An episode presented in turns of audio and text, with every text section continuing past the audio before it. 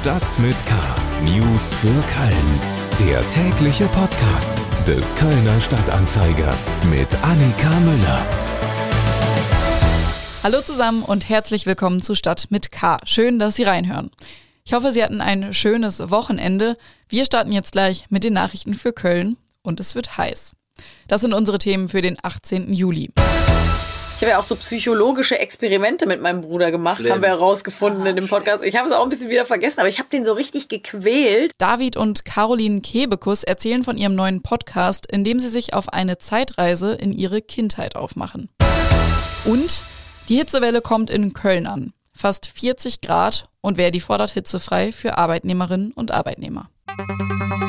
Schlagzeilen. Das Kölner Ordnungsamt bekommt eine neue Chefin. Nach rund 20 Jahren besetzt erstmals wieder eine Frau den Posten. Nach Informationen des Kölner Stadtanzeiger wird Athene Hammerich das Kölner Ordnungsamt ab September führen. Bisher war sie die stellvertretende Leiterin des Amts für Brückentunnel und Stadtbahnbau. Der jetzige Chef des Ordnungsamts, Wolfgang Büscher, geht Ende August nach vier Jahren ab. Seine Nachfolgerin wird im Deutzer Stadthaus unter anderem mit einem massiven Personalmangel und hohen Überstundenzahlen konfrontiert werden. Das Telekom-Gebäude in Ehrenfeld an der Ecke Weinsbergstraße, Innere Kanalstraße soll nun doch nicht wie geplant abgerissen werden. Die Ehrenfelder Bezirksvertretung hatte sich 2019 noch massiv dafür eingesetzt, dass an der Stelle möglichst viel Wohnraum entsteht. Der Investor will das gesetzte Bebauungsplanverfahren nun aber stoppen. Statt neuer Wohnungen sollen die vorhandenen Bürogebäude erhalten bleiben. Die Ehrenfelder Bezirksvertretung besteht nun darauf, dass das ursprüngliche Vorhaben mit Abbruch und neuer Bebauung umgesetzt wird. Im September muss sich der Stadtentwicklungsausschuss mit dem Thema befassen. Seit Einführung des 9-Euro-Tickets ist die Zahl der Schwarzfahrer in Köln deutlich zurückgegangen. Das geht aus Daten der Kölner Verkehrsbetriebe hervor, die dem Kölner Stadtanzeiger vorliegen. Die Zahl der Kontrollen hat sich im Juni demnach nicht verändert im Vergleich zum Mai und Juni des Vorjahres. Die Zahl der Menschen, die ohne gültigen Fahrausweis unterwegs waren, ist im Vergleich zu den beiden Monaten jedoch um mehr als die Hälfte zurückgegangen. Falls Sie sich fragen, wie viel die neue Ordnungsamtschefin eigentlich so verdient, ich habe vor einer Weile mal aufgedröselt, wie die Gehälter bei der Stadt Köln so sind und mir auch das Gehalt des Ordnungsamtsleiters angeguckt. Laut Ausschreibung wird nach B2 bezahlt, das sind knapp 8000 Euro im Monat und dazu kommen dann natürlich auch noch Zuschläge. Den Text dazu habe ich Ihnen auch mal in den Shownotes verlinkt. Wir kommen jetzt aber zu den Themen, die wir etwas ausführlicher besprechen wollen. Reingehört. Caroline Kebekus kennen Sie bestimmt. Aber kennen Sie auch Ihren Bruder David? Der ist genau wie seine große Schwester im Comedy-Business unterwegs, macht Stand-up, ist unter anderem Autor für Joko und Klaas oder Pussy Terror und führt auch Regie, zum Beispiel bei der Heute Show. Aber eine ganze Arena füllen, so wie seine Schwester, das hat er noch nicht geschafft. Macht aber auch nichts, sagt er selbst. Der David hat ja angefangen, da war ich ja schon äh, viel weiter. Ne? Da ja. habe ich ja schon das erste Programm gespielt und so. Und da, da ist es, glaube ich, schwer, sich zu vergleichen in den, in den Karriereschritten, ja. also auf eine gute Art und Weise. Als die ne? Caroline das erste Mal in der Längstes Arena, genau, es waren, äh, da konnte ich nicht, weil ich hatte eine eigene Show. Und zwar äh, in der Südstadt habe ich vor 50 Leuten, da war ich Headliner in, einem, in einer Mixshow. Und das ist mir halt auch wichtig. Und ich war mhm. dann du hast Gott sei Dank an zwei Tagen in der längsten Arena gespielt, dann konnte ich am zweiten Tag hingehen. Aber der erste Tag war mir wichtiger, dass ich meine, meine Sache mache. In ihrem neuen Podcast mit dem schönen Titel Was, Warum, Wie war sprechen die Kebekus-Geschwister über ihre Kindheit, angefangen 1984, dem Geburtsjahr von David. Sie kramen in ihren Erinnerungen und dabei kam auch sie hervor, die böse Caroline.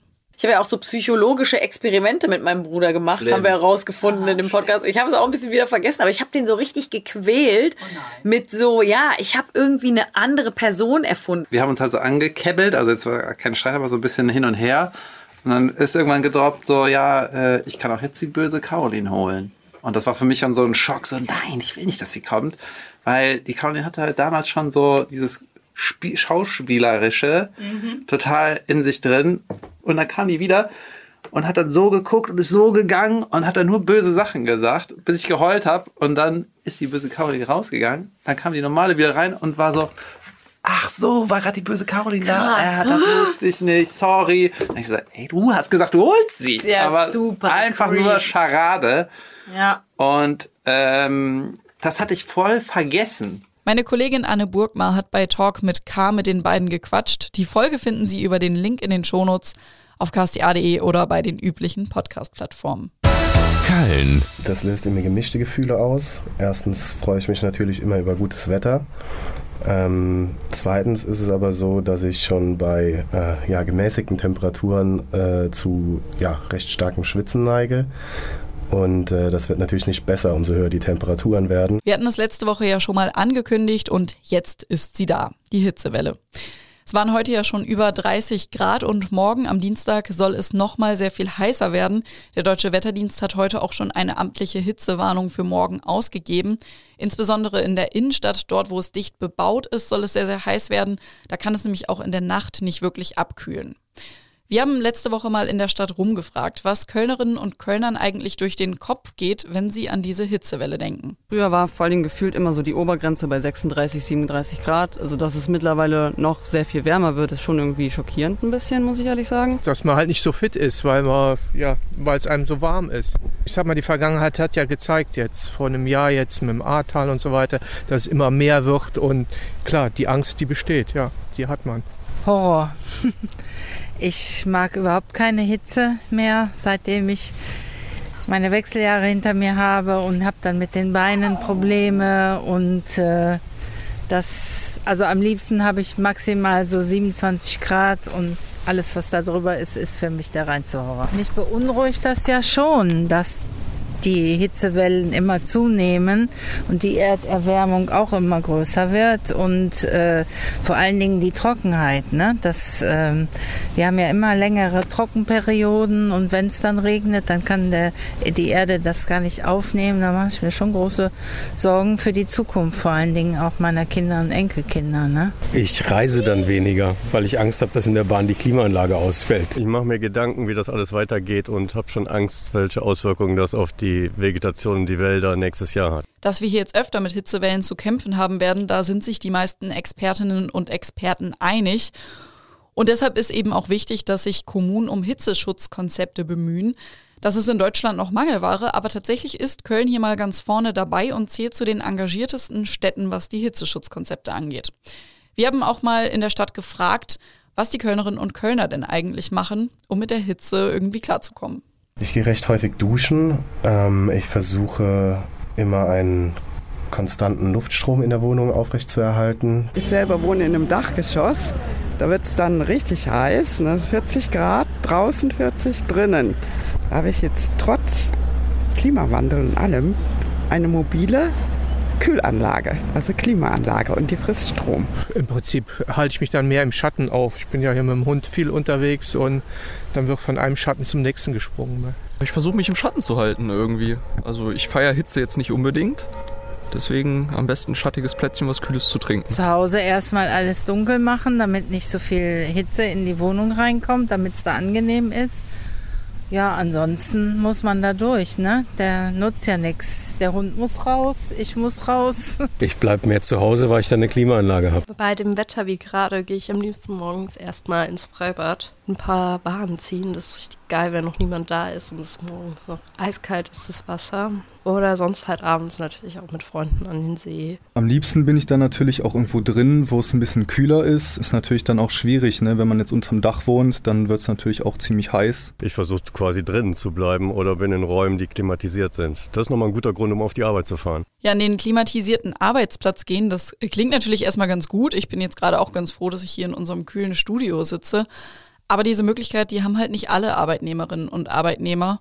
Und deshalb fordert die Gewerkschaft Verdi zum Beispiel auch, dass es ein Hitzefrei geben soll. Das kennt man ja sonst nur aus der Schule, aber Verdi fordert eben, dass auch Arbeitnehmerinnen und Arbeitnehmer bei Hitze, so wie wir sie jetzt haben, etwas früher gehen können oder etwas mehr Pausen bekommen. Einen gesetzlichen Anspruch darauf gibt es nicht. Es gibt aber schon einige Regelungen für den Arbeitsplatz bei Hitze. Und da hat sich meine Kollegin Anna Westkemper mal so ein bisschen schlau gelesen und gehört. Und die sitzt mir jetzt gegenüber. Also Anna, wozu sind denn eigentlich Arbeitgeber verpflichtet, wenn es um Hitze geht? Tja, gesetzlich verpflichtet sind sie da leider zu relativ wenig, muss man sagen. Es gibt aber die sogenannte Arbeitsstättenverordnung und in der ist festgeschrieben, was es zumindest so für Temperaturgrenzen gibt, ab denen dann mal irgendwie Schritte eingeleitet werden müssen. Zum Beispiel darf eigentlich der Raum erstmal nicht heißer als 26 Grad werden. Ab dann sollte irgendwas passieren. Ab 30 Grad müssen dann auch weitere Schritte erfolgen, zum Beispiel kostenlose Getränke, die zur Verfügung gestellt werden. Man darf sich dann etwas lockerer kleiden als sonst und es müssen dann vielleicht auch Ventilatoren oder weitere Abdunklungsmaßnahmen ähm, irgendwie zur Verfügung gestellt werden. Ab 35 Grad gilt ein Raum dann tatsächlich als quasi nicht mehr angemessen, um darin zu arbeiten. Und äh, wenn man den Eindruck hat, der Arbeitgeber bemüht sich dann immer noch nicht darum, dass irgendwelche Kühlungsmaßnahmen eingeleitet werden, dann sollte man sich auf jeden Fall an den Betriebsrat wenden. Wie ist das denn, wenn man draußen arbeitet? Da kann man ja nicht kühlen. Da kann man nicht wirklich kühlen, genau. Gerade deshalb sagt Verdi ja auch, äh, es sollte verstärkt von Gleitzeitregelungen Gebrauch gemacht werden, also früher anfangen als sonst oder vielleicht noch mal ein paar Stunden in dem Abend machen. Und wenn die Temperaturen dann wieder sinken, können die ausgefallenen Stunden im Prinzip nachgeholt werden. Aber klar, als Dachdecker kann man jetzt nicht mal eben sich in den Schatten verziehen. Da muss man auf jeden Fall auch darauf achten, genug zu trinken und in den, ja, sich was über den Kopf zu ziehen vielleicht. Auf jeden Fall, ich kann auf jeden Fall sagen, wie gesagt, unser Studio ist hier schön kühl. Also wir werden auch morgen nicht hitzefrei machen. Schade eigentlich. Schade eigentlich. Nein, natürlich machen wir das hier gerne und ich begrüße Sie dann auch morgen wieder bei Stadt mit K. Wir sind jetzt nämlich am Ende angekommen. Unsere Themen haben wir natürlich alle wie immer in den Shownotes verlinkt. Ich wünsche Ihnen noch einen schönen Tag. Bis morgen. Tschüss. Stadt mit K. News für Köln. Der tägliche Podcast.